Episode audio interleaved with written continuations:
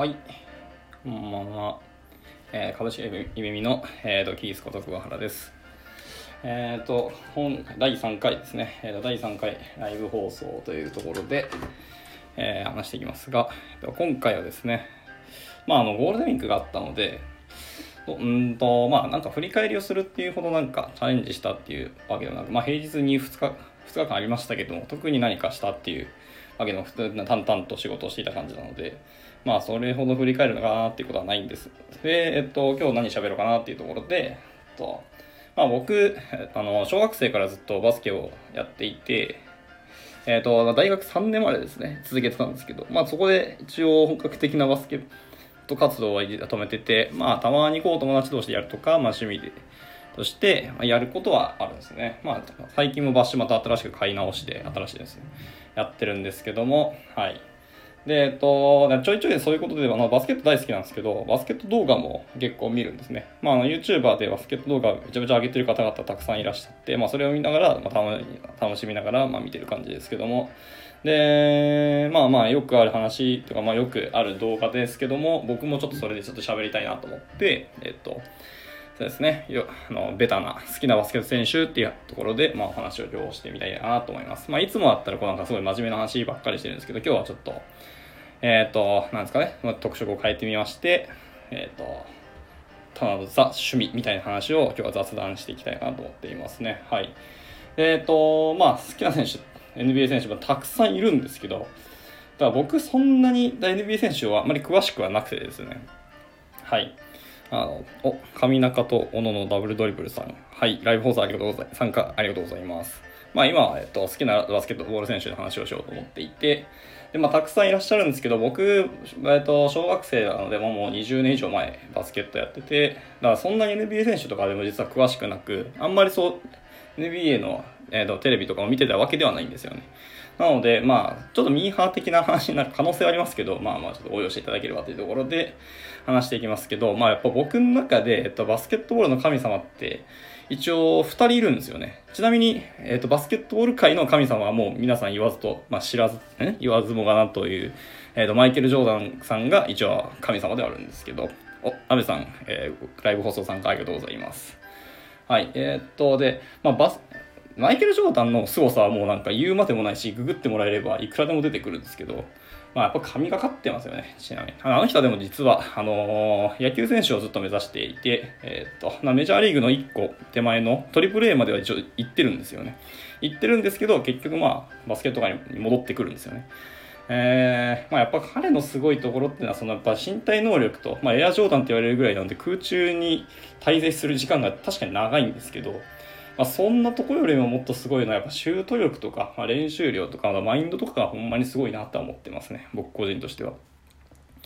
はい、すごく熱がある選手で、本当勝ちとか前に進むっていうところに対しての執着とこだわりがバスケット界の随一だと言われるぐらいだと思いますね。そういうところはやっぱすごいのかなと思いますし、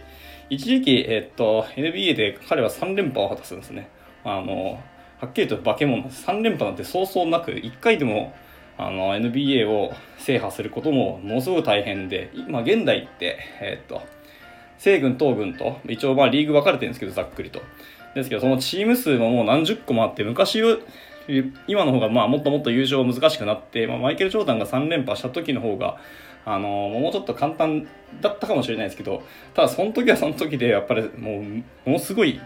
選手たちがいっぱいいたんでそんな簡単って言うけど口々では。そんな簡単ではないですね。ものすごく難しいんですけど、まあ、その中彼は3連覇を果たしてで1回バスケット界を離れるんですね。NBA を離れてでそこからまたえっ、と結局その彼がいたシカゴブルズっていうチームが負け始めてしまって結局ジョーダンいないとダメじゃんとかいう話でどんどんどんどんこうバカにされるのがすごい悔しかったらしくですね。で結局 NBA 戻ってきてでまた3連覇を果たすっていう。まあほんとすごい選手ですね。でまあそういう選手なんですけどでそのマイケル・ジョーダンは神様なんですけど私の中でちょっとバスケットボールの神様はマイケル・ジョーダンではなくて、えー、と2人いらっしゃいます。1人は、えー、とデニス・ロットマンですね。まあ、これ知ってる人は本当にものすごく有名で知ってると思うんですけど、で、もう一人は、ちょっと今名前出すのが、まあ、どうなのかなって思いながらもですけど、僕の中でもうどうしても外せないっていうか、この人は僕の今の、今の、まあ今はバスケットあんまできてないですけど、バスケットをずっと続けていくきっかけの一人になったのが、えっと、コービー・ブライアントですね。ちょっと、つい最近亡くなられてしまって、ものすごいショックだったんですけどね。そうまさかの娘さんと一緒に、えっと、えっと、何でしたっけ、飛行機事故か、なんかで、ちょっと亡くなられて、もうまあ、本当にショックだったんですよね。そう平日の時、僕仕事中にそのニュースを知ってしまって、あのー、もうなんか仕事手に、まあ一応つかないことはなかったんですけども、結構気持ちそっちのけで、あんまり行動もかけなかったし、話も頭に入らないぐらいショックだったんですけど、はい、まあその二人が僕の中の一応神様と思っていますね。まあ、最初に知ったのはもちろんコービー・ブライアントの方で、はい、まあ彼はでもですね、最初の方、プレイスタイルがどんどんどんどん変わっていって、難面白くな面白かったなって思いますね。若い時の彼って本当に何もかもダンクに持っていこうとするんですよね。まあ、プレイ見ていただければ分かるんですけど、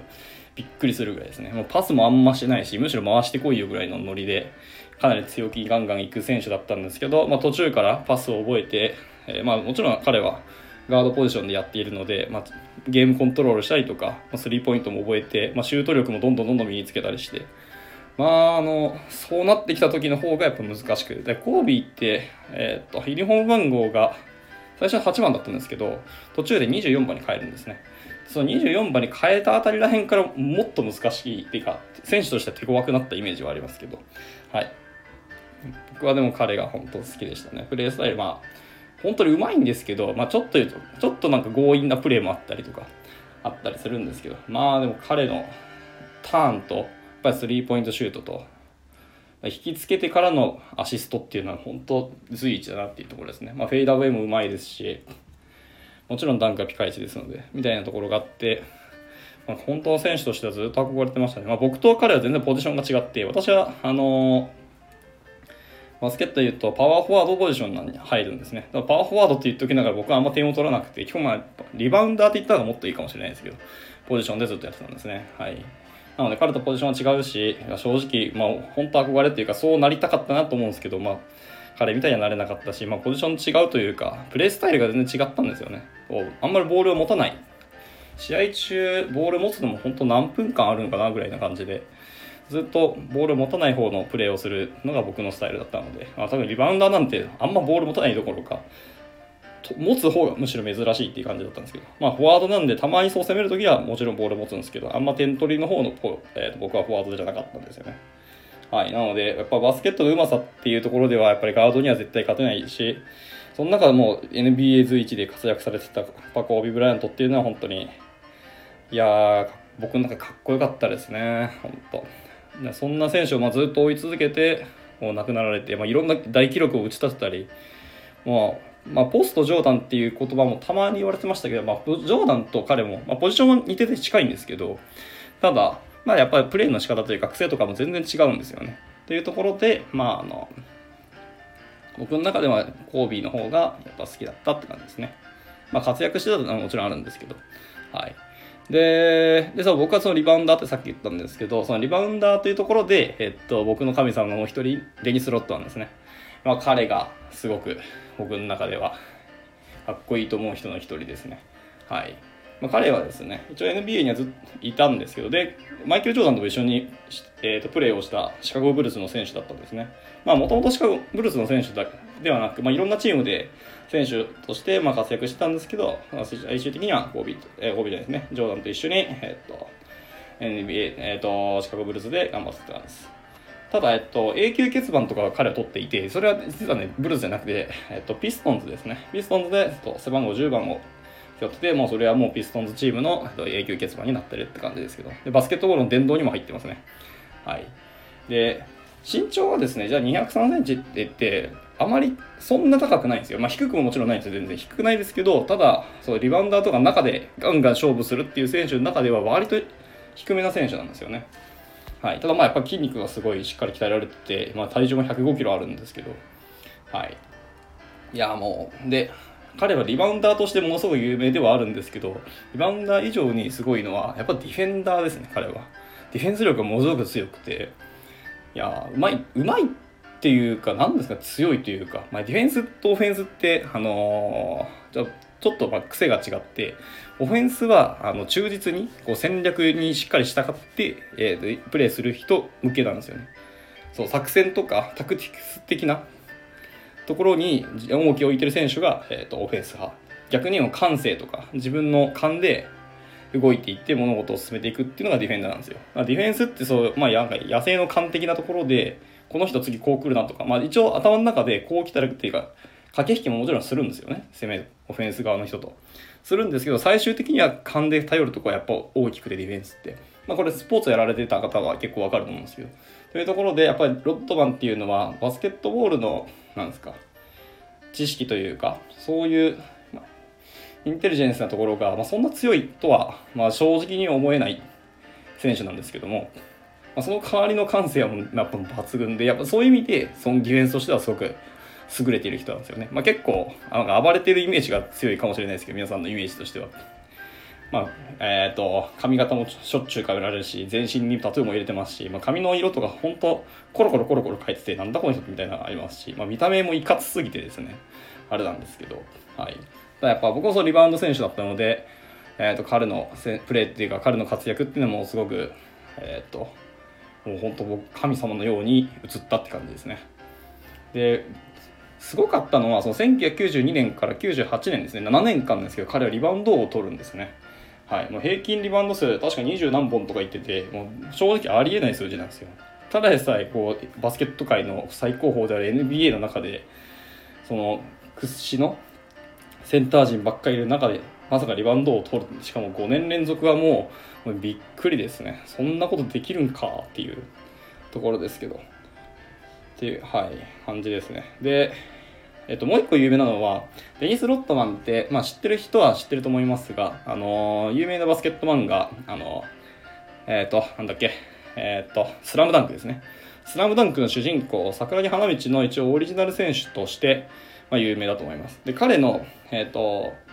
あの漫画読まれた方は、えっと、彼の多分プレイ動画、YouTube とかでいっぱい出てくるんですけど、を見ると、すごく共感すると思うんですけど、まあ本当桜木花道の同じようなプレーをするんですね。まあ、ボール、ルーズボールって言うんですけど、線に飛び出しそうな、ボールについての飛びつき方とかも、まあほんと、そのまんまと言っていいほどの飛びつき方をするんですよ。あの作者の、まあ、井上さんがものすごいバスケット好きで、まあ、今も漫画描く休憩とか合間合間に自分もバスケットしてたり、まあ、自分用のコートを立ててるぐらいですからね。なんですけど。はい。まあなので一回はちょっともう見ていただきたいぐらいですね。あのー、すごいですよ。マジで。あの、怪我しそうなプレーとか、ほ、本当にするんですよね。あの、でまあ、実際怪我もしてるんでしょうけど、ただ彼はそんな怪我をしてるイメージはないですね、やっぱり。それぐらいしっかり体を鍛えてたりとか、まあそういう、どうなったらいけないとかはやっぱあるんで、ただ、喧嘩も結構してて彼は。なので、周りを怪我させることも、まあちょいちょいありましたね。はい。あのー、先ほど言った、あの、なんですか、マイケル・ジョーダンのもう相棒というか、完全に相方だったあのスコッティ・ピペンっていうものすごい有名な選手がいるんですけど、このスコッティ・ピペンにもこう、試合中にあの怪我、大怪我をさせることも実はあってですね。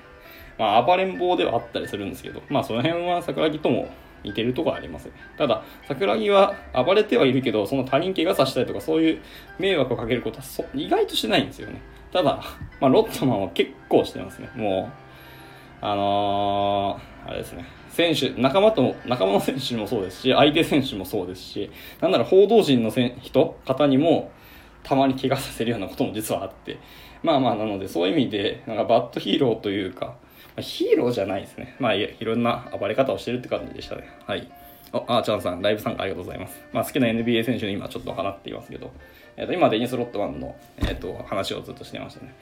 はい。まあそんなこんなで、まあ、デニス・ロッドマンはちなみに自分のな自叙伝ですかね本も実は出されてて上下巻あるんですけどはい。まあなので、まあ、それ読んでみたら分かると思うんですけどえっ、ー、と何でしたっけ Bad Bad As I Wanna Be っていう本ですね自伝として。邦題では悪がままにっていうふうに、まあ、うまいこと訳されてるんですけど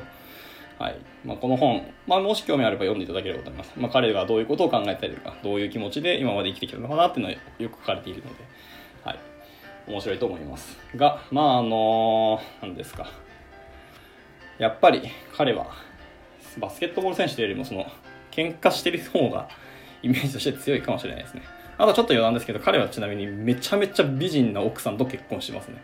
びっくりしました。動画見てた時にそんなに綺麗な人結婚するんだこの人みたいな。あ女優結婚されてますね。その女優の方ですね確か。カルメン・エレクトラさんか。ああはいはい。ウィキペディアで見てるんですけど。っていう方ですね。まあほんとびっくりしました。ただまあ一応彼は何回か離婚もされているのであれですけどね。はい。というところで、えー、とまだインストルトの話は以上ですかね、まあ、とにかく一度プレイ動画を見ていただきたい方が強いです僕としては。一回は見ていただくとあの多分桜木花道のオリジナルがここにいるわっていうのが多分分かると思います。はい。で次ですね。次好きな選手ですけど次はですねあのー、コービーの相方と言っていいかどうかはちょっとすごく難しくどっちかっつうとこう同じチームのくせにライバルまあライバルがギリギリのいい表現かと思いますけど割とでも敵対心も強くてですね。まあ何度も何度もぶつかった選手としてあ名前が挙がるシャキール・オニールですね。はい。この方もものすごく有名で身長はさすがにセンターだけあって身長216センチなんですけど体重がですね154キロもあるんですね。足のサイズ42センチってバカでかいんですけど。ちょっとだから見た目超えてるというか太い選手なんですね。結構でも割と走るんですよ。そんだけ太きながら。かつ彼の面白いのはそういう身体能力が割と高くてあのダンスがうまいんですよ。たまにこうだた？まに結構かな？あの試合前とかのアップ中にこうダンスしたりとか試合の合間合間とかにもごくまれにこうダンスしてくれたりして意外とこうダンスがうまい選手なんですよね。で結構だからそういうお茶目な面もあったりあの楽しませるっていうところに結構重きを置いている方なんですよね。なのでまあ一回は会ってみたかったなって感じはありますけど。はいというところで面白いんですけど彼の多分逸話として何個か上がるのは彼はですねあの試合中にバスケットボールのリングがあるじゃないですか。あれを何回かへし折ったりぶち壊したりするんですよね。あまりにもパワーがありすぎてですね、まあ、その動画もちゃんとあるんであの YouTube で見ていただけると分かります。多分シャックとか、まあ、シャキール・オニールであのリング破壊とかって調べると多分出てくると思います。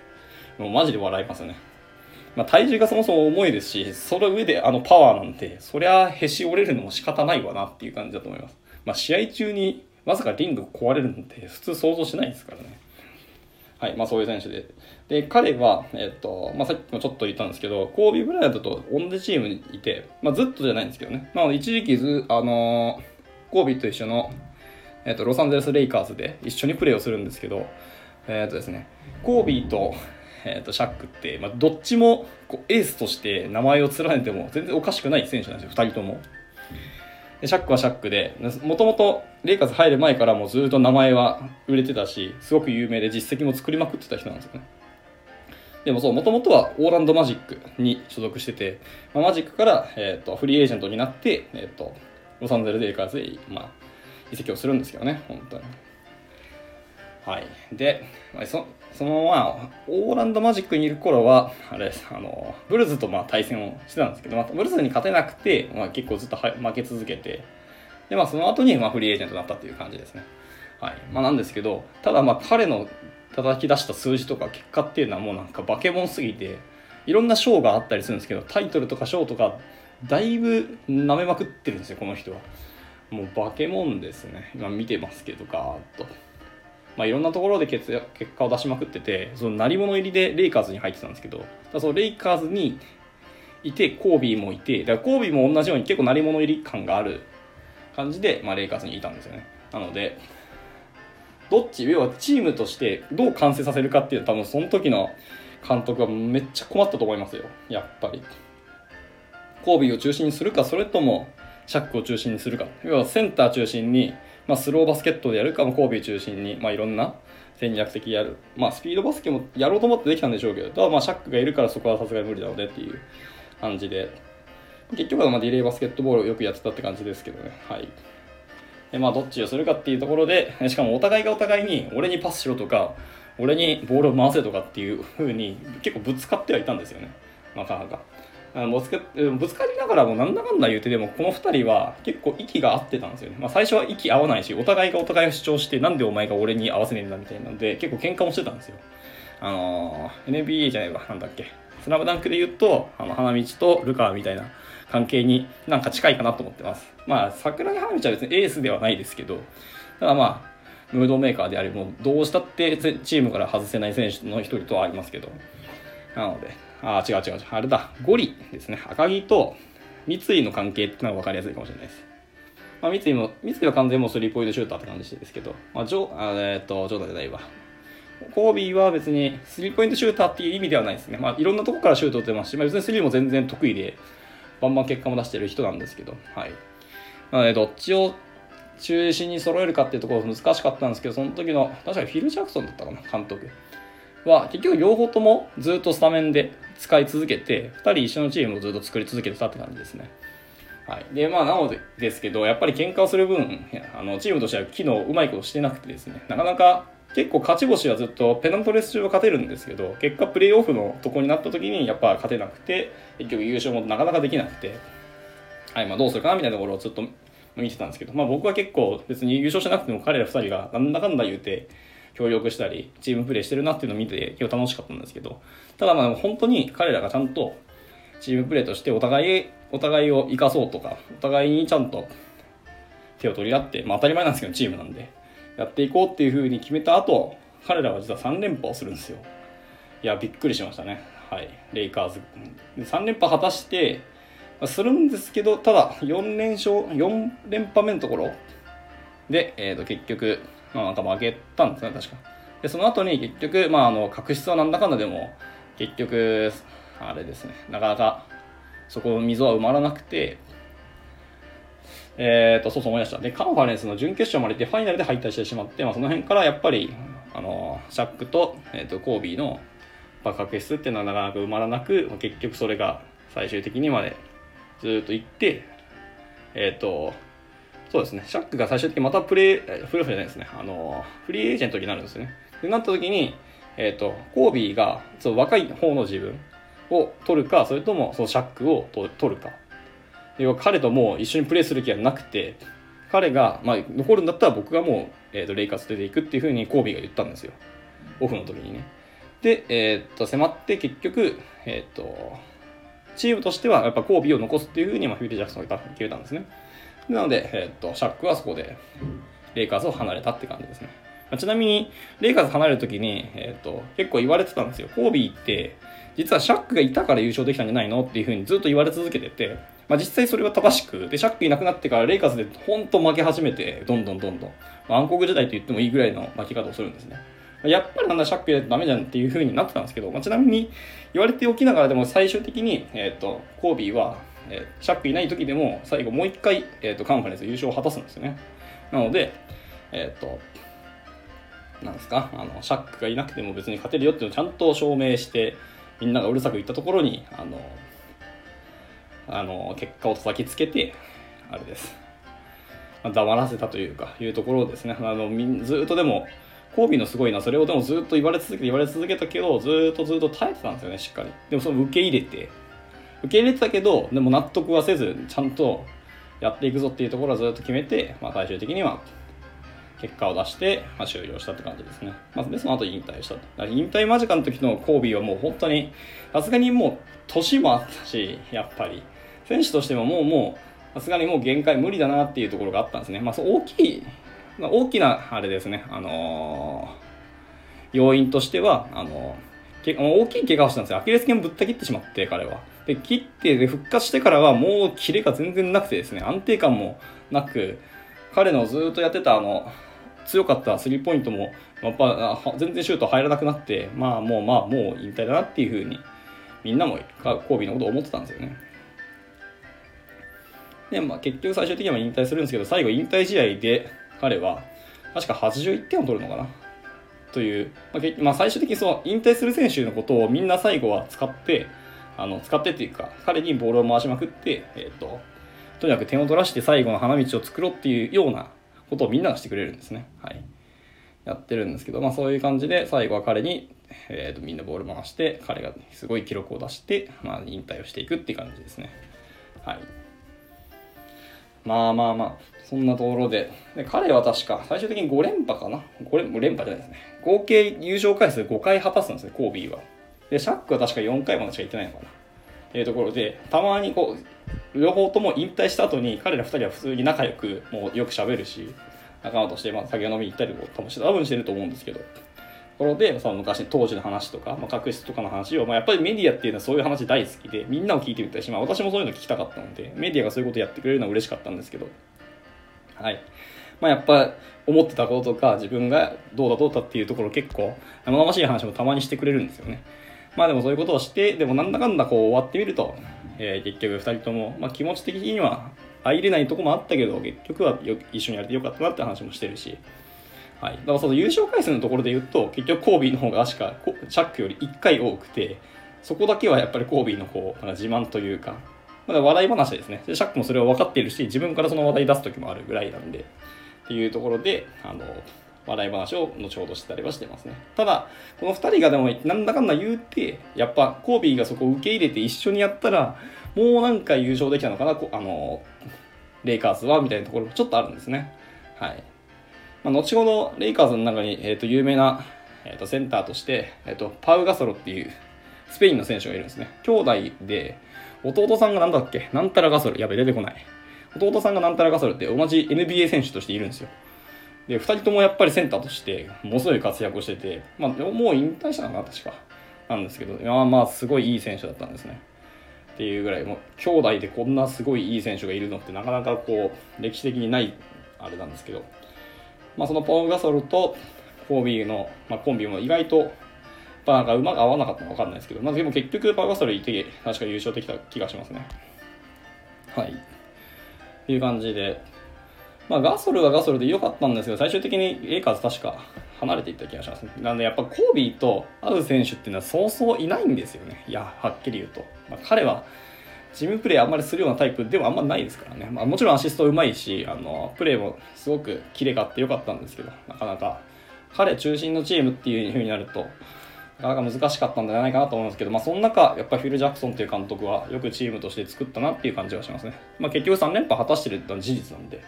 はい、っていうところですね。はい。今最終的に彼はしかもレイカーじゃなくてマーベリックスに行ってるんですね。で、最後引退をしていくっていう感じでした。はい。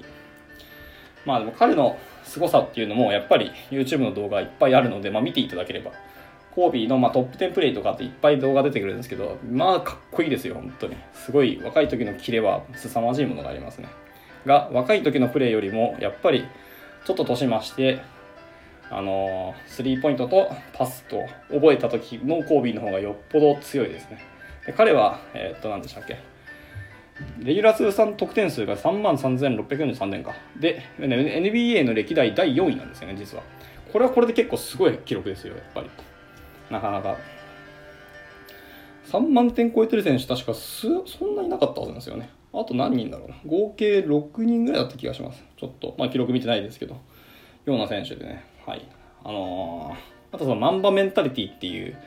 えっ、ー、と、まあ結構コービーってマンバっていう風にブラックマンバか。黒いマンバ、あの、蛇のことですね。猛毒の蛇の一つなんですけど。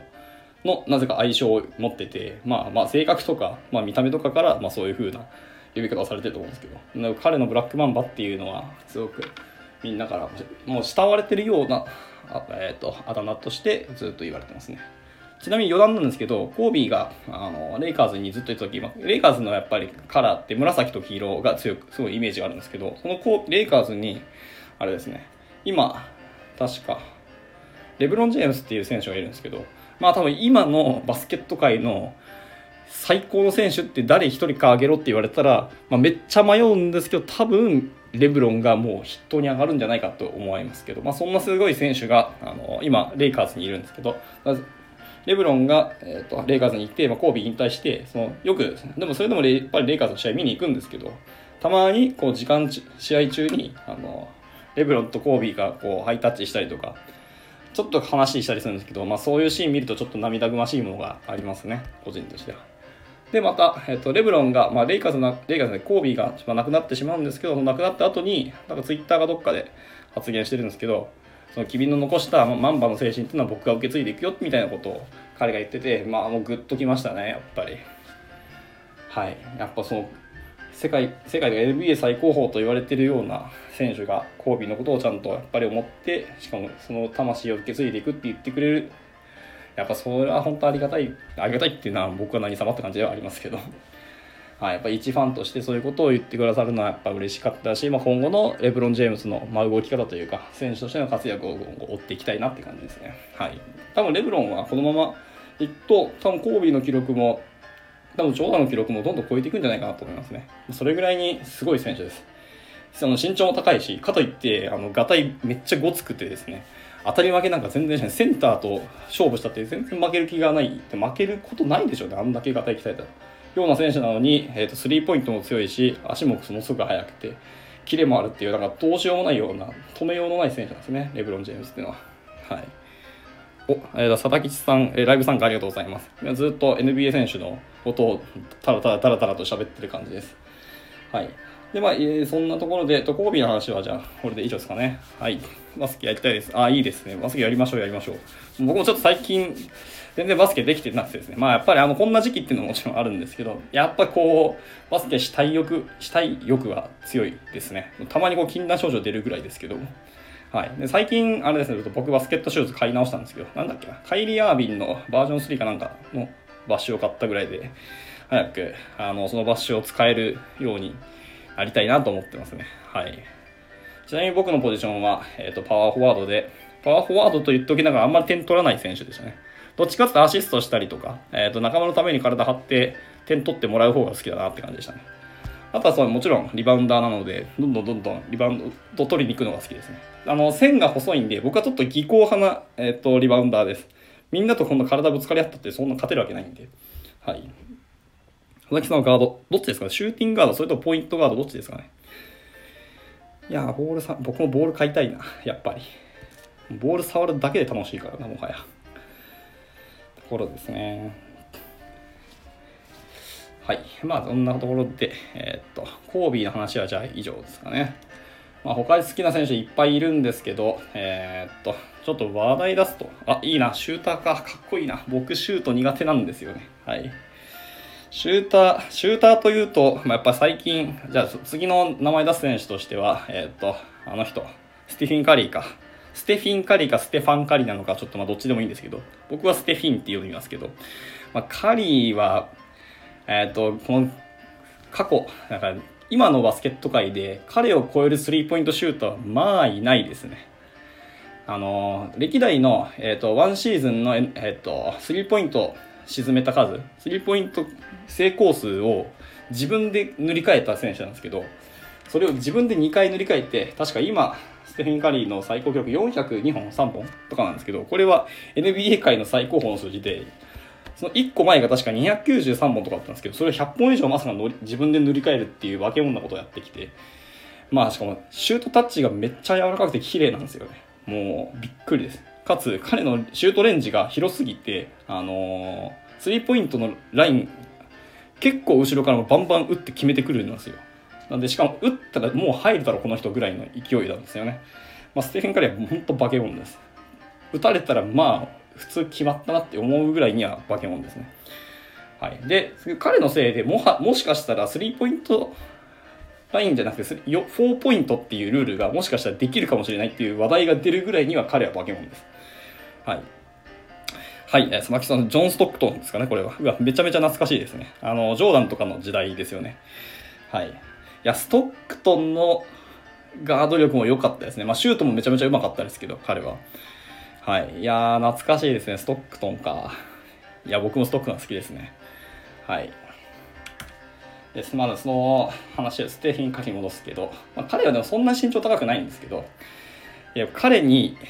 彼と一緒にいるチームの選手がまあまだ化け物なんですけど、お、ワチさんって方ですかね。はい。ライブ参加ありがとうございます。カール・マローンもいいですね。マローンも、いや、懐かしい。やっぱちょっと世代がでも僕よりちょっと、あれですね、上の方かもしれないですね。マローンとか、そのストックトンとかいう名前が出てくるってことは。僕は完全にこう、コービー・ブライアント全盛期時代の、あの、人間ですので。はい。りっくんさん、えっ、ー、と、ライブ参加ありがとうございます。はい。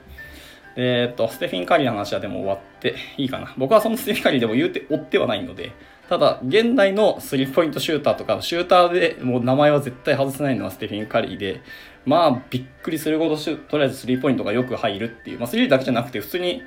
あれですね、ミドルレンジのシュートもバンバンに入るんで、まあ、止めようがないですね、本当に。で止めようとしたらどうせパス出されてアシストが積まれるんでまあどうしようもないような選手ですね彼はで、えー、っとその彼の一緒にいるチームがまだ化け物なんですよえー、っとなんだっけ？オクラハマサンダーだっけな？にいるんですけど一緒にいる選手に、えー、っとケビン・デュラントと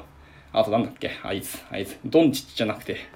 あ名前出てこない。もう一人いるんですけど、もう一人スリーポイントシューターの選手がいるんですけど、まあ、そういう意味でそのサンダーは攻撃力がもう化け物みたいなチームなんですよね。その中に、えー、しかもそのケビン・デュラントもあの得点ランキング、普通に上位3本の指に確か入る選手のはずなんですよね。ぐらい、あの点をガンガン取りに行く選手で、まあなのであのチームは化け物ですね、やっぱり。はい。で、えっ、と、好きな選手ですけど、そこからまだ何言ったっけ？ロドマン言って、え、っと、まあそうね、シャックも言ったし、コービーも言ったし、みたいな。はい、横ありに初めて NBA が来た時に見に行きましたよ。わ、いいですね。わあ、羨ましいですね。1990年か。ちょっと僕3歳ですね。さすがに、ちょっとそのところはまだバスケット出会ってないですね。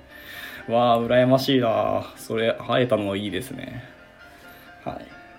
えっ、ー、と、あと最近名前出すとしたら、えっ、ー、と、僕もやっぱりあの好きなのはあの河合レナードっていう選手ですね。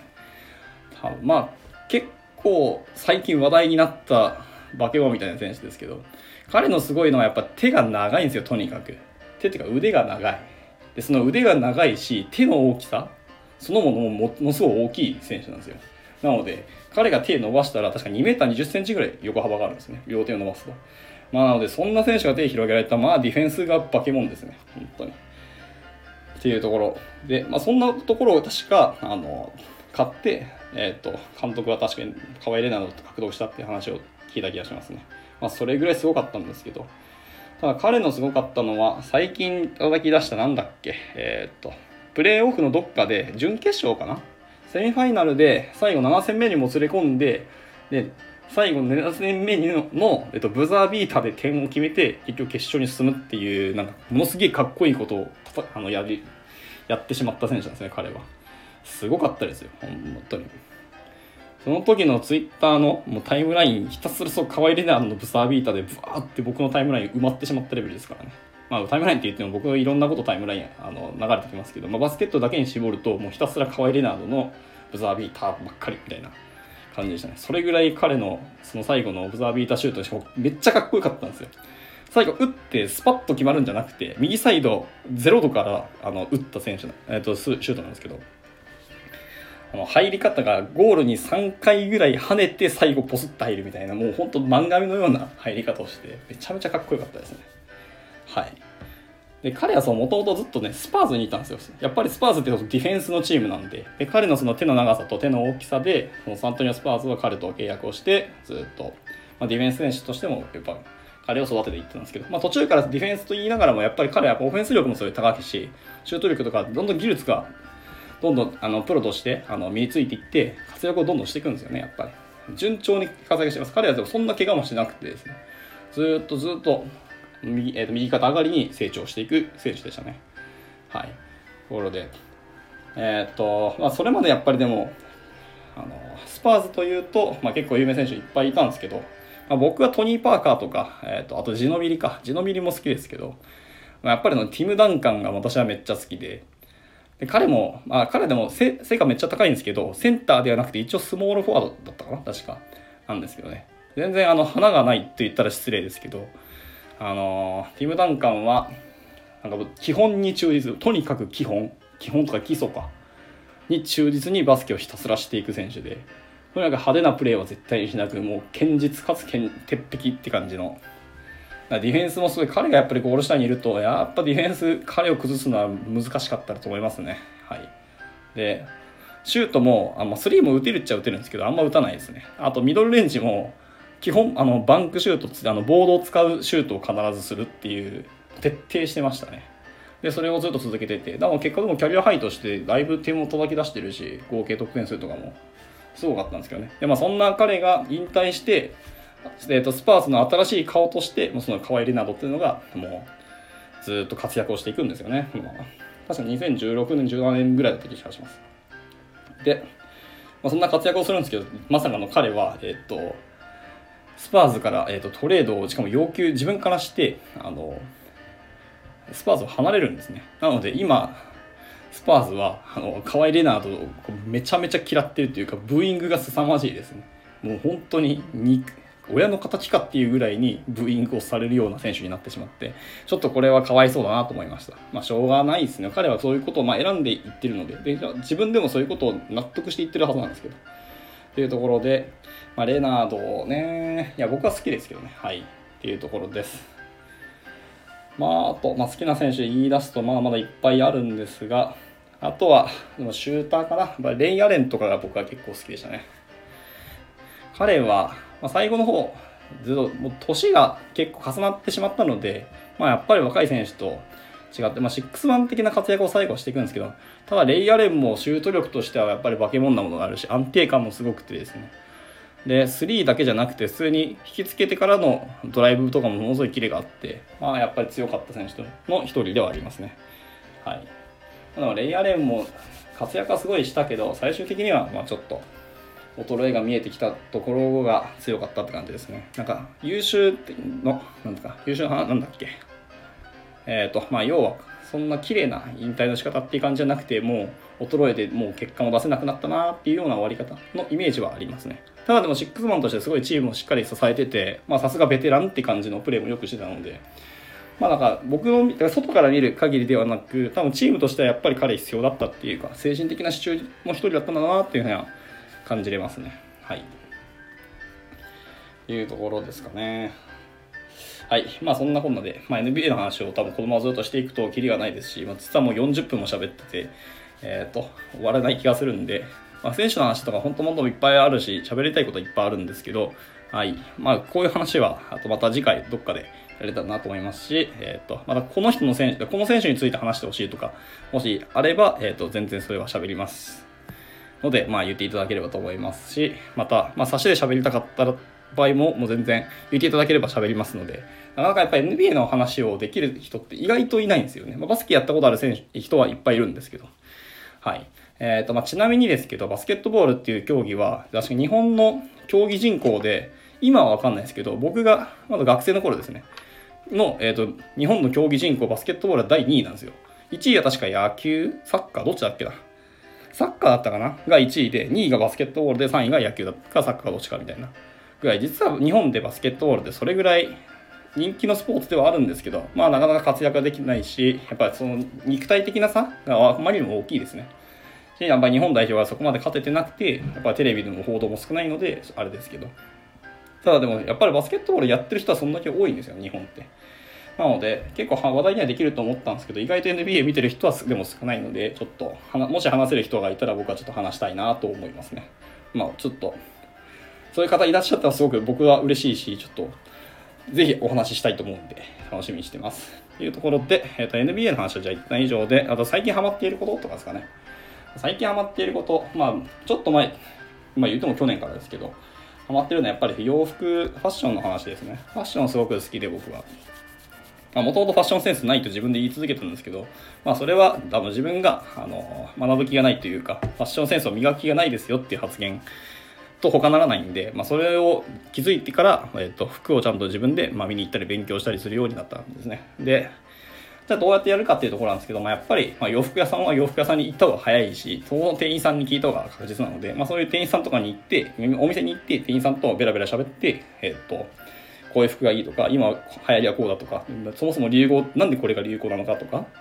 とは、あと、この服、例えば T シャツ1枚だけど、ブランドだったらなんか3万、4万とか、下手したら10何万するような T シャツもあったりするんですけど、と、ユニクロの T シャツと、これ、素材としては一緒なのになんでこんな高いのとか、一応理由があったりするんですけど、まあみたいないろんな話をして、ただ服の着き方とか、合わせ方とか、なんか I ライン、Y ライン、O ラインとか、まあそういうなんか専門用語も実はあったりするんですけど、えいうところを勉強していくと、いや、服って意外と面白いなっていうのもありますし、あの、服のデザインも意外と勉強していくと面白いですね。そこにやっぱちゃんと歴史があったり、理由があって、なんでこんなデザインになってるのとか、えっ、と、歴史的にこの服はこういう理由があって、こういう形になって、で、それが今に続いててで今のアパレル業界のデザイナーさんがちょっとアレンジしたりとか面白さをここにこういうテイストを組み合わせてみたらこういうデザインになったみたいなのが結構あってなので服のデザインって割と調べたり勉強するほどすごく深みがあったりあの背景があって面白いので、まあ、そういうことを見ていくとだんだんだんだん服についての興味がもう加速していって、えー、と今そうアパレルっていうかファッションにものすごくハマっているって感じですね。で最近買った服としては、まあ、こんな時期なんで結局オンラインでリモートでしか買えなくて、まあ、試着とか全然してないんですけど、えっ、ー、と3枚ぐらい買いましたね。えっ、ー、とミンソビっていう、えっ、ー、と大阪のブランドブランドっていうか会社かな？があるんですけど、えっ、と MINSOBI かミンソビ多分呼ぶと思うんですけどはいそこで、えっと服買ってますけどあのその服は、えっと、服っていうかブランドはあのオーバーサイズの服が結構多くてだいぶ、なかです、えっ、と、サイズも別に L、S とか XL とか別にあるわけじゃなくて、でっかいサイズ、もしくは、えー、でかちょっとちっちゃいサイズの2つぐらいしか基本的にはないんですね。あと、レディースがなくて多分基本、基本的には全部かな。全部確かメンズしかなかった気がしますね。はい。あの、まあ、その洋服屋さんのサイトに行ったところ、あの、モデルさんもやっぱり2人しかいなくて、ほぼほぼでもその2人って言ってるけど、もう1人が大体ほぼ6割 7, 7割かなぐらいの服の写真をずっと撮られてるような人なのでやっぱそういうまだまだちっちゃいブランドさんなんでしょうねっていう感じはしますがでも僕すごいデザイン気に入ってめっちゃかっこよかったんですよでで、まあ、年としてはもう僕33なんですけど、まあ、33ですけどまあまあもう着ても別に問題ないかなぐらいのデザインだったりする結構スマートなシル,、えー、とシルエットの服もありますし、まあ、服どころかパンツもカバンも靴も作られているような会社さんなのではい。もし興味あったらちょっと見てみてください。ただまあちょっと若者向けな感じのデザインではあるので、はい。ちょっと40代以上の方は多分あんま興味ないだろうなっていう服のデザインが多いと思います。はい。まあ僕もでも年齢的にあともう数年着ることは難しいかなって、さすがに年を気にして着る服をやっぱ変えていかなきゃいけないなってももちろんあるんでね。まああの服のなんですかビジネスというか見た目のビジネスってやっぱりちゃんとあると思ってて。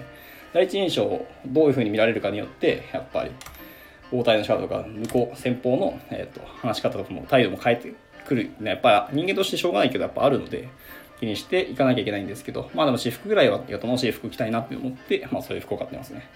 でまあこんな時期なのでやっぱ試着できない分やっぱオーバーサイズっていうのはミスもあんま大きくないんですよね。そんなにミスることまあ、よっぽどでかすぎたりとか逆にでかいって言っときながらよっぽどちっちゃかったっていうと、まあ、それはミスなんですけど基本そういうことはほぼほぼないし、まあ、実際3枚買ったんですけど3枚とも別に問題なく入れたので、はい、今買うとしたら結構そういうオーバーサイズを買うのはありかなとちょっと思いましたねはい。で、はい、そんなところですね。あとは、最近ハマってるというか、最近やっぱり自宅の仕事が増えてきたんで、えっ、ー、と、まあ、家での筋トレは、まあ、ちょいちょいしてるんですけど、やっぱりちゃんと足を使わなきゃいけないと思って、散歩を先週してみたんですよね。3回ぐらいして、えっと、1日8000歩から1万歩ぐらい、試しにちゃんと散歩してみたんですけど、いやこれがびっくりしたのにですね、あのー、やっぱ歩くって、ちゃんと筋肉使ってるって、ウォーキングってあるぐらいですから、あのー、大事な運動の一つなんだっていうことをよく痛感しましたね。おかげさまで、そう、先週3日間、まあ、バラ継続じゃなくてバラバラと散歩したんですけど、あの、まあ、足がですね、ちょっと筋肉痛になってしまうぐらいには衰えてて、ちょっと衝撃を受けました。一応僕家であのスクワットは普通にしてるんですよ。してるにもかかわらず、散歩1万歩ぐらいを3日間歩くだけでもう筋肉痛になってしまうぐらい足が弱まってて、これはあかんと思いましたね。はい。なのでちゃんと健康を意識して、あの、継続的に散歩をした方がいいなというふうに思いましたね。あとフリーランスの方って、その本当リモートが許可されてる方って多分こういうこと起きちゃうんだろうなというふうに自分も思いましたね。あのずっと家で仕事していいんだったら家から別に出る必要もないですし、まあ、たまにその飯食いに行くとか、まあなんか食材買いに行くとか物資を買いに行くだけ外に出てずっとあと家で黙々と作業してるようなエンジニアの方ってかなり多分あの自宅から出ないし歩くことも少ないのでそうするとまあまあ運動不足ってまあ確かにそうねって本気で思いましたねなのでちゃんと歩くことも大事だなというふうに最近は実感をしているし、やっぱできれば有酸素運動を本当はしたいとこではあるんですけどね。まあでも、意外とでも、あの、ランニングしてる人、僕の家の周りで結構見るんですよ。なんか割とみんなさ、あの、ランニングしてますね。で、してるんですけど、なんかスポーツ用のマスクですか？なんか変わった、あのー、なんですか、ネックウォーマーのちょっと大きい版を、えっと、マスク用に加工したようなデザインのものが今あるらしくてですね。そのランニングしてる人の、えっと、顔を見てみると、結構いろんなデザインのそういうマスクっぽいものをみんな巻いて走られてるんですよね。やでもあれきついと思うんですよね、やっぱりその結局マスクしながら走ってると一緒なので、まあ、コーチトレーニングみたいなことにつながってくるとは思うんですけど、あれはきついと思いますが、まあでもそういうふうに、えっ、ー、と、まあきついならきついよ、きついっていうか、あのマスク、スポーツ用のマスクを作るっていうのはやっぱりスポーツ会社は普通に発明してたので、まあ、まあみんな対応していくというか、環境に適応していくんだなっていうのはよく思いましたね。でまあそういうものがあるので、意外とでも運動できなくはない環境にいるかなと思いましたね。はいまあ、コロナで一番大事なのは空気感染ではなくて実は、えっ、ー、と、物に触ったその手で顔付近を触ることが一番なんか感染経路としてでかいらしいですね。どっかの、どこだ、どこだったかな？ちょっと忘れましたけど、医者が動画を作ってて、でお医者さんの発言を聞く見て見る限りですと発生感染経路の一番はその自分の手から顔。でそこから感染してしまうっていうのが多い。なのでやっぱ手洗いとあと手の殺菌消毒っていうのはすごい大事だなっていうのがよく分かりました。で逆にそう空気感染ちゃんと距離を保ってたりずっと密閉してる環境ではない窓を開けたりとかところにいる人で感染した人っていうのはほとんどいないらしいですね。お医者さんのずっと患者さんの傾向とかもやっぱり統計取りながら、えっ、ー、と応対をしてるらしいんですけどその傾向を見る限りだと基本的には空気感染してる人はあんまいないねっていう話でしたまあ、そのくしゃみされて、そのくしゃみが直接口とか顔にかかってしまったとかあると思うんですけど、まあ、それはさすがにねっていう感じです。ただまあ咳とかくしゃみって結構怖いのは、だいたい咳一発で、えっ、ー、と、秒速60メートルぐらい。で、咳、くしゃみだと150メートルぐらい。まあ、菌とかウイルスって、もう口から出たもので飛び交うらしいんですよね。まあ、なので、基本的にそういうのやる、くしゃみとか咳する人はちゃんと口に手を当てましょうって感じですね。なきゃもう本当に拡散させてぶちまくまくってるので、それはそれで空気感染の確率は本当は跳ね上がってしまうので、できればそういうので避けましょうねっていう話はやっぱありますが。はい。まあまあ、ちょっと余談が過ぎましたが、そんなこんなで、えっと、まあ、運動は大事ですよっていうことは要は言いたかった。はい、そういう感じですね。はい。で、僕は僕で、あと、そうですね。最近、自宅で筋トレしてるんですけど、スクワットもしてるし、あの、プッシュアップバーって言って腕立て伏せ用の、ちょっと負荷を上げるのバーもか持ってますし、あとコロコロ腹筋もちろん持ってるんですよ。あとアメリカ式で言うとアブローラーっていう名前ですかね。あるんですけど、まあさっと最近あんまできてないですけど、まあコロコロ腹筋もあったり、一応筋トレの器具は僕何個か持ってますね。はい。ファットマンさんですかね。ライブ参加ありがとうございます。今ちょっと筋トレとかスポーツの話をしてますが。はい。えーと、なんだっけ。で、えっ、ー、と、ハマってることとして、えっ、ー、と、僕今彼女と、えっ、ー、と、二人で住んでるんですけど、えっ、と、彼女が、えっ、と、YouTube から見つけてきた、1日何分 ?4 分ぐらいの、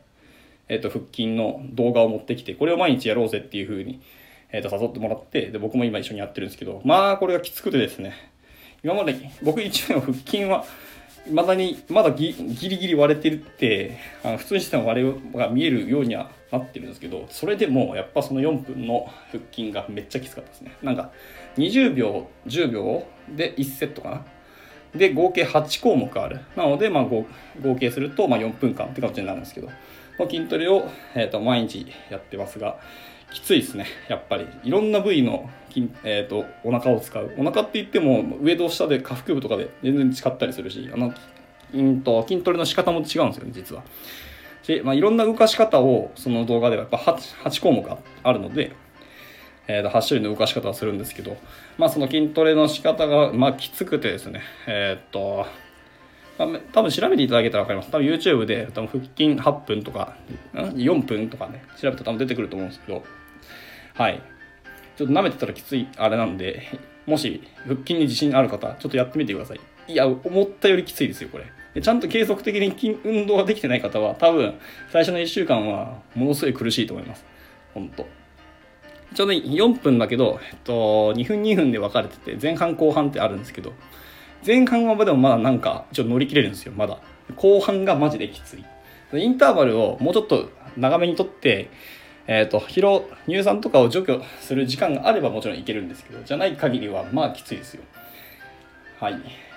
まあ、でも人間の体幹というか、体の部位で一番大事なのってお腹と腰ですからね。体幹、まあ、いわゆる体幹ですけど。まあ、上半身とか下半身を支える、その中心部位なので、そこの筋トレをするのがすごい大事なことですし、ここを鍛えないと、あれですね、バランスの悪い、えーと、筋トレ法になりますね。まあ筋トレのバランスの仕方で言うと、やっぱりお腹、だから中心、体の中心から外に外に向かって筋トレをするのはいいらしいですね。なので、最初にこう、手首とか、握力とか、まあ、握力はまあいいかもしれないですけど、いきなりでも、えっ、と、上腕二頭筋とかの筋トレするんじゃなくて、先にお腹とか、えー、背筋とかやっていくから、えっ、と、外の筋肉をして鍛えていくっていうのがいいんじゃないかと思います。ちなみに余裕があるんであれば、えっ、と、一度ランニングして、体の疲れさせてからの筋トレの方がいいですね。まあ、ここまでガチで運動するかどうかはちょっとあれですけど、やると、あの、疲れ度合いも違うし、筋筋肉への負荷が上がってくるんで、より効率的に筋肉はつくんじゃないかなと思いますね。はい。で、最後、まあ、ぼちぼち、さすがにもう1時間も喋ってますんで、もうそろそろ終わりたいと思いますが、えっと、最近ハマってることとして、えっと、またちょっと彼女の話になるんですけど、最近彼女が、えっと、やっぱり健康のことを意識していただいて、まあ、お互いにちゃんと食べるものをもうちょっと変えていこうというか、やっぱり野菜食べないことがあまりにも多くてですね、えー、食生活のバランスが悪いと。まあ、彼女はもともとすごいマックが好きな人で、マクドナルドしょっちゅう食べに行くんですけど、さすがにそれも良くないなっていうところありますし、まあ、お互いやっぱそういう食事してるとやっぱお腹出てきてしまったりとかなんか太り始めたなっていうのはもう目で見て分かっちゃうので、あのやっぱちゃんと食べたものが自分の体を作るのは事実なので、えー、食べるものをしっかり変えていこうってところで、えーとまあ、バランスもそうですけどいろいろ食べる品目の種類を増やそうっていうのもやっぱり意識としてあってでもその中であのやっぱり野菜の量を増やしつつ炭水化物の量を減らすってことを意識していこうかっていうところ、まあ、彼女なりに調べた結果やっぱりそういう結論にたどり着いたらしくてですねで僕もそれにやっぱ乗っかりたいしっていうところで今はいろいろ野菜を食べている感じですけど僕が最近ハマってるのはえ、っとなんだっけズッキーニか。ズッキーニっていう野菜を、まあ、ももちろん知ってはいたんですけどそんなに意識して食べたことないなと思ってでそのズッキーニの、え、っとなんかトマト煮みたいなのを彼女が作ってくれたんですけど、まあ、それがめっちゃ美味しくてですね、もうそこから僕今、今ちょっとズッキーニにはまり始めてます。しょっちゅう買いに行こうとしてますね。で、僕、ハマるともうそればっかり食べたくなる系の人なんですよ。で音楽とかも、みんな気に入った曲とかかっこいい曲見つけると、少なくとも2週間はその1曲だけをずっとひたすら聴き続けますね。長い時は本当に2ヶ月3ヶ月もうずっとその1曲だけ聴きながら作業したりするぐらいな感じですけど最低でも2週間は多分それは聴いてますね。ような人間なので一度ドハマりすると本当に飽きるまで果てしなくずっとそれにはまり続けるんで今後なんまあどれぐらいかわかんないですけどずっと多分ズッキーニを食べ続けるような気がしますね。はい。あとはまあそんなハマっているって言うとそんなところですかね。はい。あとは今日、まあ、だんだん暑くなってきたんであのビールが美味しくなってくる時期であるんでちょっと怖いですけど、まあ、ビールなんてまさにこう太る原因の一つではあるんでそうそう抑えなきゃいけないんですけどまああのやっぱ美味しくなってくるしやっぱ夏野菜食いながらでもビールはやっぱ飲めるんで野菜のまあ調理の仕方でビールとあの一杯やるっていうのはありだと思いますのでなんか健康のために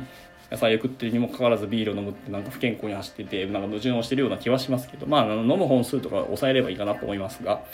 はい。えっ、ー、と、ちなみに今日の夜、なんだっけ、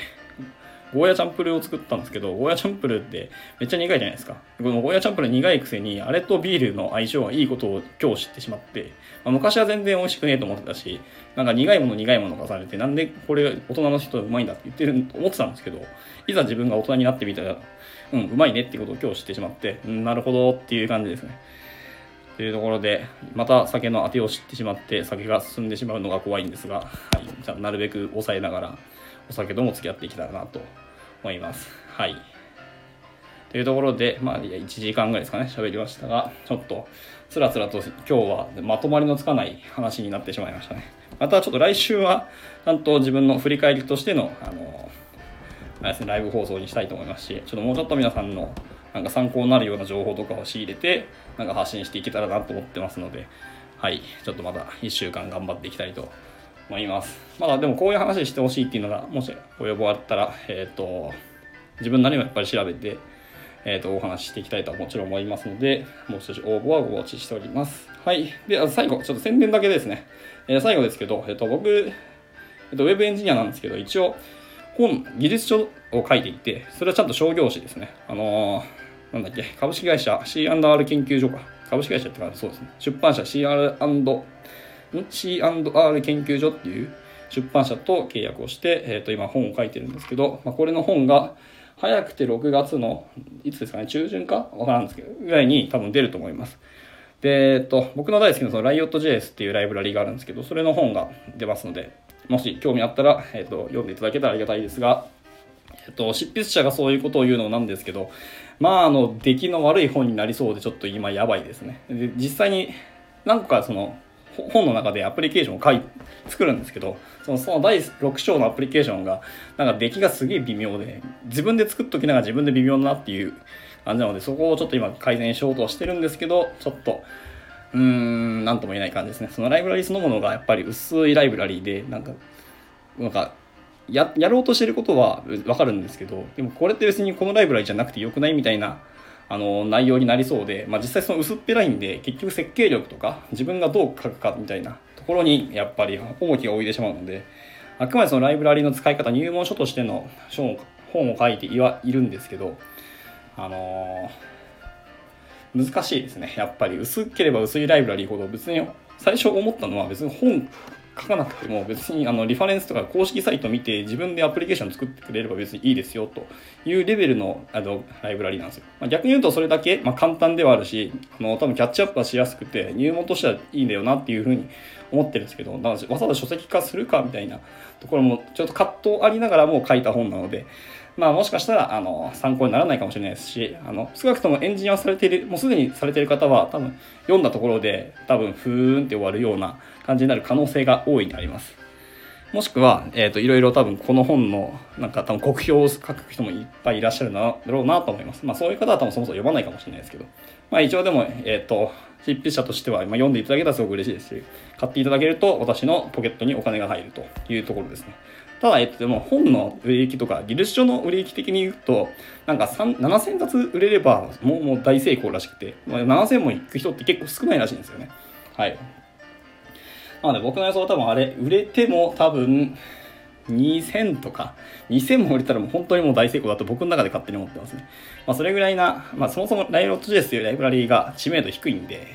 はい。まあ知っててももう使わないみたいな人もいるし、なのでわざわざ本出されたけど買うかみたいなところはちょっとあると思うんですけど、まあでも、えっ、ー、と、今から、えー、今後初めて Web エンジニアになる人とか、えー、とフロントエンドやってみようっていう人、もしくはこうデザイナーなんだけど、やっぱりちゃんと JavaScript を使って、えー、とアプリケーション開発も簡単ではいいけど、やれるようになっておきたいとか、その中で、えーとまあ、jQuery 脱却して、なんか、フレームワークとかライブラリーで、なんとかっちりフレ、えーと、アプリケーション作るような、えーと、アクションをしてみたいっていう人にはすごくおすすめだと思うんで、えっ、と、ぜひぜひ推薦していただければと思います。一応、簡単な基礎からやって、えっ、ー、と、トゥードゥアプリ作るところまで一応やって、そこから、えっ、と、なんだっけ、スタイリング周り、一応いろんなライブラリとフレームワークとかあって、それを組み合わせて、えっ、と、スタイリングのやり方も勉強して、で、えっと、あと、なんだっけ、非同期通信か。AJAX、AJAX ね、アクシオスを使った非同期通信のところをやって、で、最終的に、えっと、CMS っぽいような、管理画面のようなものを、簡単なものですけど、一応作って、えっと、えっと、本としては終わろうと思いますね。ような内容になってます。まあ、一応その後、発展課題というか、今後やっていくときに、えっ、ー、と、まあ、ストア使うとかテストやるとか、えっ、ー、と、SSR がサーバーサイドレンダリングを、まあ、Riot.js の前でどうやってやるか、みたいなことを一応、ちらっと書いておいて、でもそこはもう皆さんで勉強してくださいね、みたいなところを書いて終わろうと思ってるんで、第6章までかな。全6章立ての本を書いてますんで、はい、もしよろしければ買っていただけるとありがたいです。まあ、またその、えっ、ー、と、できましたり、えっ、と、出版時期になると、Twitter で、と、告知、宣伝をしたい、えー、すると思いますので、えーと、もし、えー、興味ありましたら買っていただけるとありがたいです。というところで、えっ、ー、と、今日のライブ放送はこれで以上としたいと思います。はい。合計9人の方ですかね。はい。参加していただきありがとうございました。こんな、すごい雑な、本当に文字通り雑談のライブ放送に来ていただいて、すごいありがとう、感謝しております。というところで、まあ、また来週も喋りますので、もし興味あったら来ていただけるとありがたいです。はい。じゃあ日曜日の夜遅くまでありがとうございました。また明日からお仕事ある方、頑張りましょう。はい。では、おやすみなさい。